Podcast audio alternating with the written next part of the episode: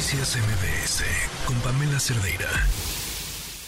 Consejos empresariales con Tania Wynn.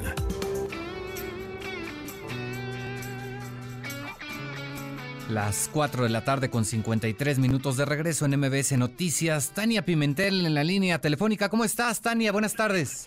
Hola, muy bien, muy feliz de saludarlos. Oye, pues para este miércoles nos tienes colaboración contra competencia. ¿De qué va esto? Sí, fíjate que este es un tema muy cercano a mí. Eh, Digo, no sé si muchos lo saben en la audiencia, pero yo competí en un concurso, en un reality de mujeres emprendedoras en E! Entertainment Television hace ya un par de años.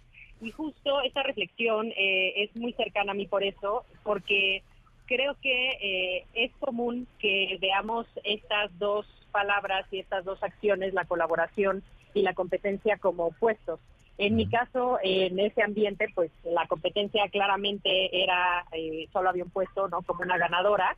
Y nos impulsaban mucho pues a, a, competir entre nosotras. Y lo que yo descubrí en ese momento fue que claro que sí, en la vida real también siempre estamos compitiendo tal vez por una venta, por un mejor puesto, por un aumento, que pues eh, la realidad puede ser que solo haya un espacio y se lo va a ganar solo una persona, pero la colaboración también juega un punto muy importante. Entonces, esta es la reflexión que les quiero traer el día de hoy, porque si bien es cierto que, eh, y aquí hay un par de, de, cifras que me gustaría darles, se ha eh, descubierto que pues bajo eh, la presión de la colaboración hay 25% de las personas que sí se ven afectadas pues por este tipo de trabajo, pero el 50% eh, en realidad se benefician de esta competencia, ¿no? Y la competencia en realidad puede detonar eh, muchísimos temas en las empresas como innovación, como motivación, tal vez en, en ambientes eh, muy competitivos que te pueden empujar fuera de tu zona de confort pues, para que puedas demostrar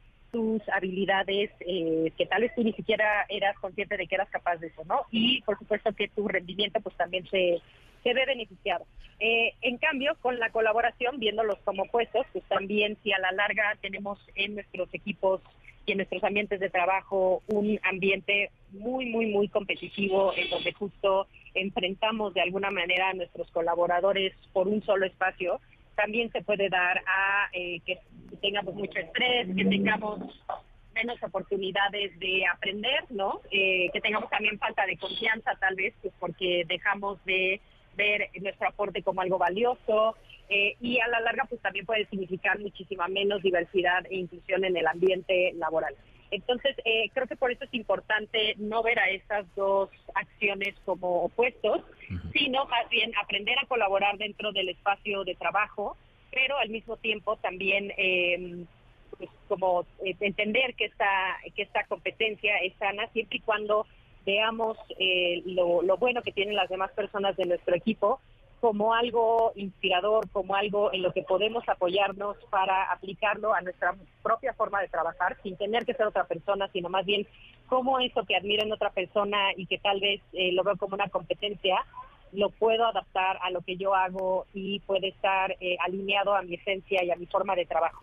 Eh, entonces, esa es la invitación a que no lo vean como algo opuesto, sino que eh, haya una balanza y un equilibrio en sus equipos de trabajo y en sus organizaciones a eh, sí fomentar la, eh, la competencia sana, la competencia que nos ayuda a inspirarnos y a nutrirnos y a crecer y que también eh, veamos que la colaboración a largo plazo es la respuesta no solo para trabajar dentro de nuestras organizaciones, sino también para crear alianzas que eh, nos hagan crecer de una forma que pues tal vez solos no podríamos hacer, ¿no? Bien lo dices, Tania, a sacar provecho de esta, de esta competencia, ¿no? Hasta cierto punto, considerando, puede ser sano, considerando que pues nos ayuda a desarrollar también talentos.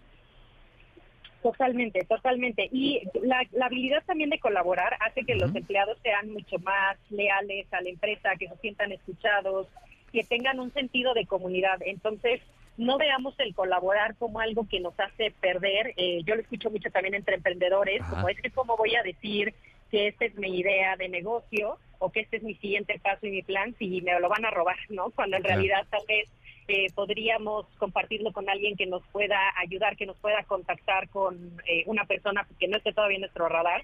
Entonces veámoslo como una oportunidad para crecer como personas y también en conjunto con nuestras empresas y con los proyectos que tengamos en curso. Hay que verlo como una oportunidad de un ganar-ganar, Tania.